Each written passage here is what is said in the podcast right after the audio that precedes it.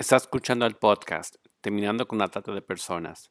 Este es el episodio número 46, Prostitución y Trata en España, entrevista a Ezequiel Escobar, director ejecutivo de la ONG Fiel Gratia.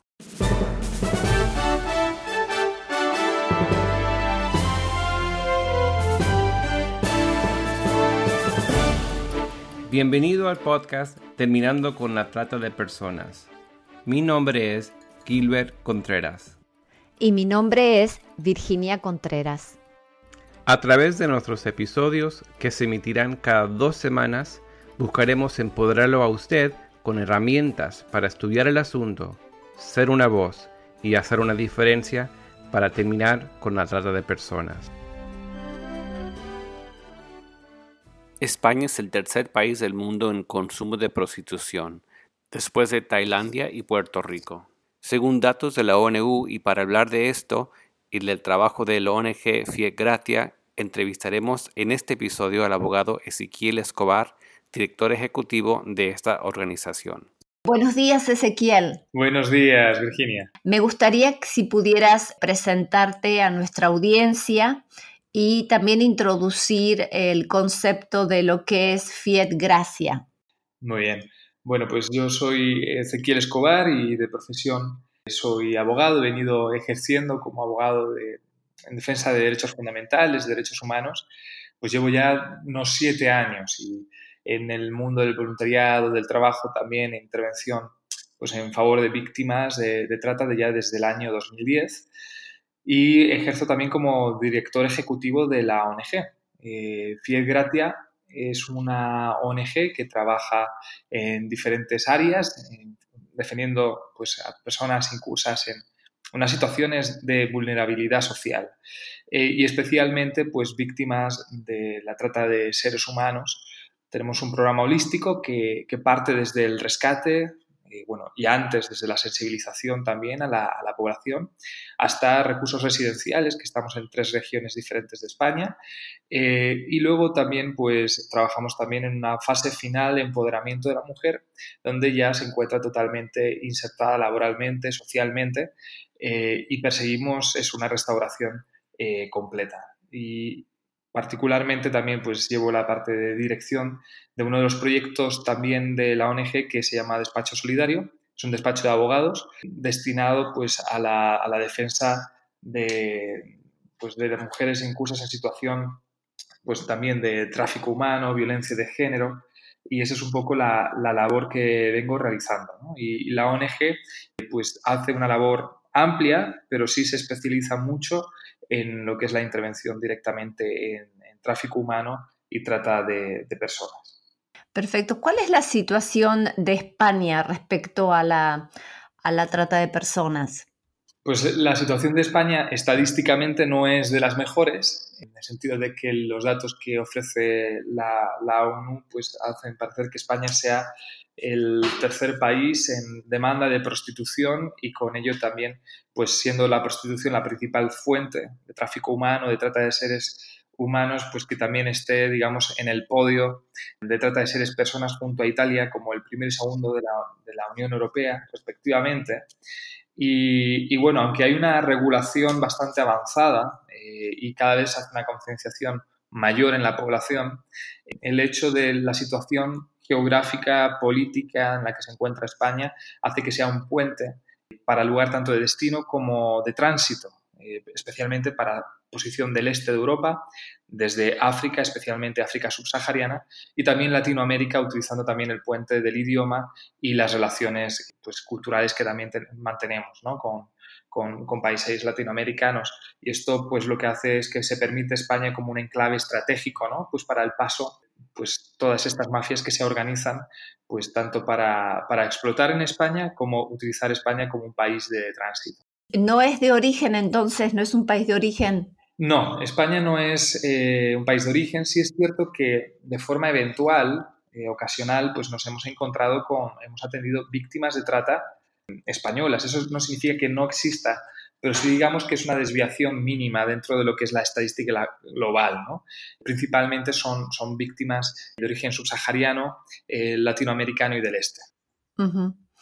Quería preguntarte cómo, cómo es que ustedes tienen contacto con las víctimas y en qué consiste esta asistencia holística a la que haces referencia. Pues el, contacto con las víctimas lo hacemos a través tanto de un programa de detección como a través de coordinación con el, con el gobierno, el Estado y también las fuerzas y cuerpos de seguridad del Estado. Es decir, por un lado, en la labor de detección tenemos una unidad móvil que trabaja tanto en la entrada eh, de pisos clandestinos, intervención también en polígonos industriales. Eh, tenemos un, servicio de atención también en los centros de deportación, donde en, en ocasiones encontramos mujeres en situación de vulnerabilidad que pueden ser potencialmente víctimas de trata y ahí activamos pues esa fase de detección de tratar de rescatar a la mujer de la situación en la, que se encuentra. Y en coordinación con, las fuerzas y cuerpos de seguridad del Estado, eh, la ley en España determina que quien tiene la competencia para identificar y decir una mujer, una posible víctima, es víctima de trata efectivamente, es la, la policía sea la Guardia Civil, sea en este caso la Policía Nacional, tiene una unidad especializada contra la trata, ambas unidades, y lo que, lo que hacen es derivarnos estos casos en colaboración. Ahora, qué importante entonces que es el entrenamiento a las fuerzas policiales para esto mundialmente, ¿verdad? Totalmente, totalmente. De hecho, en, tanto en la Unión Europea como en España hay unos convenios, unas directivas europeas que obligan a los Estados miembros, en este caso a España también, pues a armonizar esa normativa para tener un entrenamiento especializado para las unidades policiales. De hecho, en este caso, por ejemplo, la Policía Nacional, que la unidad se llama OCRIF, son, son altos cargos, altos mandos eh, con capacidad de ejecución de la policía que tienen un entrenamiento específico en, en trata y solamente se dedican a trata. Perfecto, wow pero aún así sí que hay muchos, muchos desafíos, ¿no? Eh, digamos que sobre el papel, sobre la, marcha, la cosa funciona, pero hay mucho, mucho que avanzar, mucho que mejorar Sí, pero es un principio tan importante, ¿verdad? Porque si no, se, eh, tal vez el cliente va a su casa, a su familia y la víctima de trata es la que es criminalizada. Sí, exactamente. En, eh, de hecho, cuando se produce la identificación de la víctima de trata, pensando que no es un país de origen, mayoritariamente son mujeres que se encuentran en situación eh, de irregularidad de estancia, por lo que ellas tienen el hándicap y el miedo a que sean deportadas y todas las consecuencias terribles que tiene esto sobre la vida de ellas, ¿no? tanto sobre su familia como miedos y preocupaciones que tienen. Y una de las cosas que se hace con la identificación es activar un protocolo eh, a nivel de, residencia y estancia, que lo que hace es que se evite una deportación, se hace una exención de responsabilidad administrativa y a la mujer se le evita cualquier procedimiento criminal que tenga contra ella como consecuencia de la trata. Y esto le permite pues, tener ciertas ventajas o ciertas eh, libertades que son necesarias para atenderla bien. Claro. Quería en el día de hoy eh, hablar contigo acerca de un tema que está en discusión, está en la mesa en varias naciones en este tiempo, y es respecto a la legalización o discriminación de la prostitución y las implicancias que tiene en la trata de personas. O sea, sabemos que hay cuatro enfoques legales para la prostitución eh, que van a tener diferentes impactos, especialmente en la trata sexual. En algunos países vemos la criminalización, en otros la legalización, la despenalización y el, eh, lo que se llama el modelo nórdico que es abolicionista. Quisiera que pudieras contarnos cuál es la situación en España y también tu opinión al respecto. Bueno, la situación en España, España digamos que tiene una pequeña incongruencia pequeña que en realidad podríamos decir que es grande. Es decir, desde un punto de vista de los convenios internacionales ratificados por España, España es abolicionista. Es abolicionista en el sentido de que eh, considera la prostitución como una forma de explotación de la mujer y, por lo tanto, a partir de esa premisa, pues desarrolla toda una posición abolicionista. En el caso a nivel interno de armonización, digamos, lo que realmente se aplica en España es una situación de criminalización única y exclusivamente, de, penalización única y exclusivamente de la trata. Es decir, la prostitución no está regulada en sí mismo como un delito. También es cierto con carácter general no se criminaliza a, la, prostituta, a la mujer que es utilizada en este caso como víctima, digamos, en el eslabón de la prostitución. Entonces, la realidad es que, eh, como se observa desde aquí, desde España, básicamente es que la prostitución pues es estadísticamente la principal fuente del tráfico de personas con fines de explotación sexual, pero que la prostitución en sí misma no es un delito. Y esto evidentemente trae, trae una serie de problemas. Ha habido también algunas proposiciones de ley que no han, han surtido efectos para legalizar la prostitución, pero eh, yo creo que eso sería un problema. Eh, particularmente soy abolicionista. Nuestra organización defiende una, una, tesis abolicionista y muchos sectores políticos también defienden esta tesitura. Es decir, la, sin prostitución sería muy complicado que hubiese trata con fines de explotación sexual, sobre todo en nuestra realidad eh, social. En lo que nosotros opinamos, lo que nosotros pensamos, es que es necesario combatir esta lacra luchando directamente contra la inexistencia de la prostitución.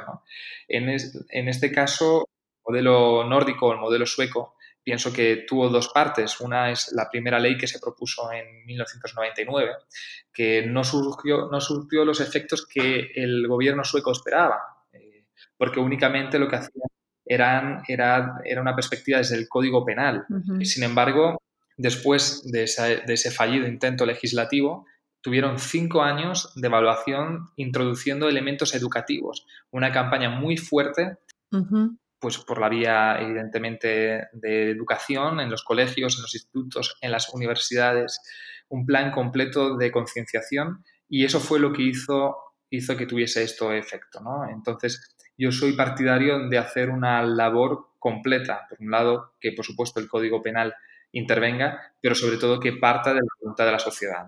Que se haga un trabajo primariamente eh, pues, con la concienciación social. Y esa es la posición un poco que nosotros tenemos. Además, que la legalización plantea una serie de problemas. Una de las formas de detección que nosotros tenemos es cuando se producen inspecciones por parte de la seguridad social por tener a mujeres contratadas como pues, en el ámbito hotelero y realmente lo que nos encontramos es que son mujeres que están siendo explotadas sexualmente. Ahora mismo lo que hace la, trata de seres humanos, se estima que en España pues están aproximadamente generando 18.000 millones de euros anuales, lo que vienen a ser casi 22.000 millones de dólares anuales, solamente el tráfico de mujeres eh, con fines de explotación, que es una cantidad eh, extraordinaria. Se piensa que se, utiliza todo un sistema de blanqueo de capitales, mezclando además también el tráfico de, drogas. Si se legalizase, directamente dejaríamos a, las mafias la capacidad de limpiar el dinero legalmente. Y la traba eh, que tienen ahora. Entonces, eh, legalizar la prostitución, además que considero también que es una falacia. Es decir, si partimos de que esto es un problema de violencia de género, visto desde la, la perspectiva de que se trata de un colectivo principalmente de hombres que explotan sexualmente a las mujeres a cambio de un dinero, no erradicamos el problema, sino que simplemente nos lavamos las manos. Claro, claro. Entonces, bueno, esta es una, un poco la posición eh, que tenemos desde nuestra organización y particularmente eh, en cuanto a, a, defender una posición abolicionista. ¿Ustedes encuentran víctimas que son menores de edad o por lo general o, tal vez hombres, tal vez en la trata laboral, no sé, o principalmente en la trata sexual encuentran mujeres? Bien, el, el Código Penal español, si mal no recuerdo, 177 bis, que es el artículo que lo regula, por supuesto, tiene en mente la trata de personas con fines de explotación laboral y aquí también encontramos hombres. Minoritariamente hemos encontrado también víctimas de trata eh, con fines de explotación sexual, sobre todo en el mundo de personas transgénero, ¿no? Pues esto, esto, aunque sea una minoría, sí es una situación que se, llega a dar. Mm. Y en el caso de menores, también se da principalmente, sobre todo, con personas de origen subsahariano, que están indocumentadas, mujeres que, o niñas, hemos visto, pues incluso niñas que hemos sabido que tenían en realidad 15 años, 14 años, lo único que por su apariencia hacen que parezcan que tengan, sean mayores de edad, pero claro, no tienen pasaporte, no tienen documentación y hay toda una, treta ahí detrás para, que aparenten eh, ser mayores de edad. lo cierto es que sí que nos hemos encontrado con este tipo de, situación. Quisiera volver al tema de cómo la ONG de ustedes está trabajando en las jornadas de sensibilización.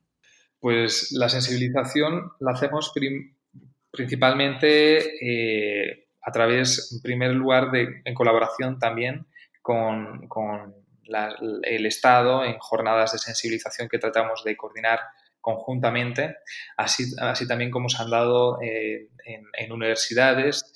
Hemos podido participar en algunas universidades para poder dar este acompañamiento y luego también abrimos eh, jornadas de formación. Formación que está dado, por un lado, a personas eh, que nunca han escuchado hablar acerca de la trata, perfil sobre todo más joven, pero también, por supuesto, también perfil también adulto. Y luego también lo que hacemos es dar una formación continuada tanto a, a personal como a voluntariado. Y de esta manera tratamos que corra, corra la voz. Eh, estamos trabajando más adelante también para ver de qué manera podemos hacer también un impacto a través de redes sociales, pero todo esto está un poco en la cocina. Tratamos primeramente de, de impactar nuestro círculo y marcar una diferencia, sobre todo en los lugares donde potencialmente se puede dar una detección. Sobre todo, pues hablamos también de personal sanitario que, pues, por protocolos las mafias cuando tienen un problema sanitario lo primero que hacen es mandar a las víctimas con una historia aprendida a los hospitales. Esa es también una, población pues, que se puede hacer una concienciación, un trabajo de, formación y capacitación específica. Sabes que justamente en California, en un estudio que, se presentó en una capacitación que asistí, eh, precisamente em, daban las estadísticas del porcentaje tan alto, no recuerdo en este momento, pero era absurdamente alto, de víctimas de trata que habían ido a una, lo que llama una guardia de un hospital, una atención este, de hospital, eh, y no las habían detectado los profesionales de la salud. Eso es. Es que es una situación que se da de verdad. Eh, nosotros tenemos una, una bueno, una, una, mujer que pasó el, proceso completo con éxito desde la fase de rescate. Es un ejemplo práctico que demuestra que esto ocurre habitualmente y que pasa. Pues fue víctima, víctima de, de trata en su momento y lo que ocurrió fue que ella se quedó embarazada como consecuencia de la explotación en la que, en la que vivía y la misma mafia le obligó a abortar. La dejó moribunda en las calles, eh, dejando una llamada a la ambulancia y la ambulancia vino y fue la ambulancia que la llevó y estuvo ingresada. Ella tuvo que aprender una historia de negar que ella fuese víctima de trata ha hecho ahora es tratar de, en España, por ejemplo, activar un protocolo, de modo que los... Ya, esto estaba activo con violencia de género en el ámbito del hogar, ¿no? que es un área que está muy desarrollada en España normativamente, de modo que los médicos cuando detectan un posible caso de violencia de género automáticamente activan un protocolo marco para, actividad, eh, para avisar a las fuerzas y cuerpos de seguridad del Estado. Esto se está tratando de llevar también en el mismo, en un protocolo marco también a el ámbito de la trata. Y eso, eso es de, ayuda, sin lugar a dudas. Ah, perfecto. Bueno, mantenernos al tanto cuando exista esto, porque en muchos países latinoamericanos sí tenemos un entrenamiento en los hospitales y una coordinación para, con el Estado cuando se detectan víctimas de violencia de género o violencia doméstica, pero todavía no tenemos respecto a un protocolo eh, de entrenamiento para poder eh, trabajar conjuntamente en casos de detectar víctimas de trata. Muy interesante. Sí, eso eso es importantísimo.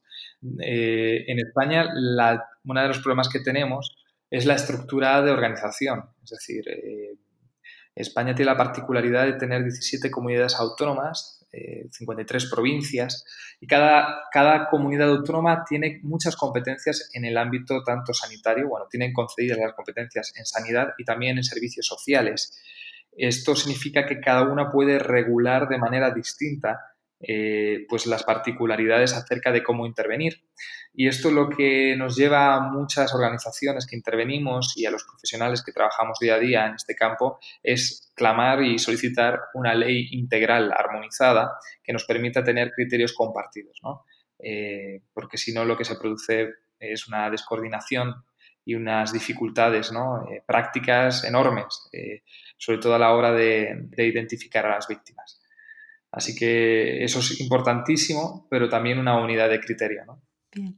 Ezequiel, cuando he estado en España, específicamente en Madrid, me ha llamado la atención también ver mucha propaganda de tipo pornográfica, pero también aparentemente de servicios de prostitución en las calles. Sí, sí, esto es, esto es un problema eh, principalmente de lo que comentaba antes. Aunque España internacionalmente sea abolicionista, internamente no lo es, dejando que la prostitución quede sin regularización. De modo que una de las partes que se producen, o digamos, de las intervenciones que se realizan, eh, son inspecciones de la seguridad social. La mayoría de, propaganda se hace en clubs, eh, con una forma de contratación de, camareras, de sector hotelero, o de hostelería y también en el ámbito de los masajes, además, por supuesto, de la explotación laboral que también viven. Esto lo que nos lleva es que sean los ayuntamientos en última instancia quienes regulen administrativamente, esto significa que prohíban o no prohíban a cambio de una multa, básicamente, que haya publicidad de este tipo. Hay ayuntamientos, municipios, ciudades, donde está prohibido que haya prostitución en la calle, donde está prohibido de que haya clubs en las ciudades, donde puede haber regulación en cuanto, por ejemplo, qué publicidad se puede poner que no siempre que no sea pues a determinada cercanía de colegios o centros educativos donde haya menores.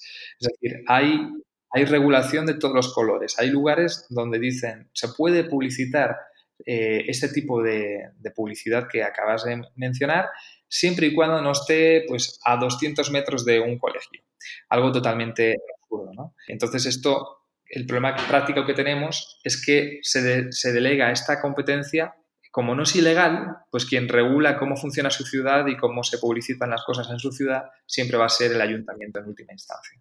Quisiera preguntarte para nuestros oyentes cuál es el número que eh, si tienen una, una, posible identificación de víctimas de trata, el hotline que ustedes utilizan en España. Eh, tenemos el, bueno, tanto el número de, la policía, ¿de acuerdo? Nosotros tenemos también un número de 24 horas que se puede también acceder a través de la, página web fietgratia.org y a través de ese número de teléfono, si se produce cualquier tipo de, contacto o cualquier tipo de situación pues, de haber detectado una posible víctima, se nos puede contactar. Ahora, lo ideal siempre es contactar directamente a la policía hay un, número destinado para, víctimas, eh, bueno, para víctimas, perdón, un número destinado específicamente para el UCRIF, para este tipo de, situaciones, pero si es una situación también eh, se puede llamar también al 091, que es el número de, general de la Policía Nacional. cuando se produce algún tipo de, altercado. Lo único que ahora casi todas las situaciones pues están dando en lugares pues como pisos, ¿no? clandestinos, que es uno de los, de los lugares donde más se está produciendo en las grandes ciudades este tipo de situación.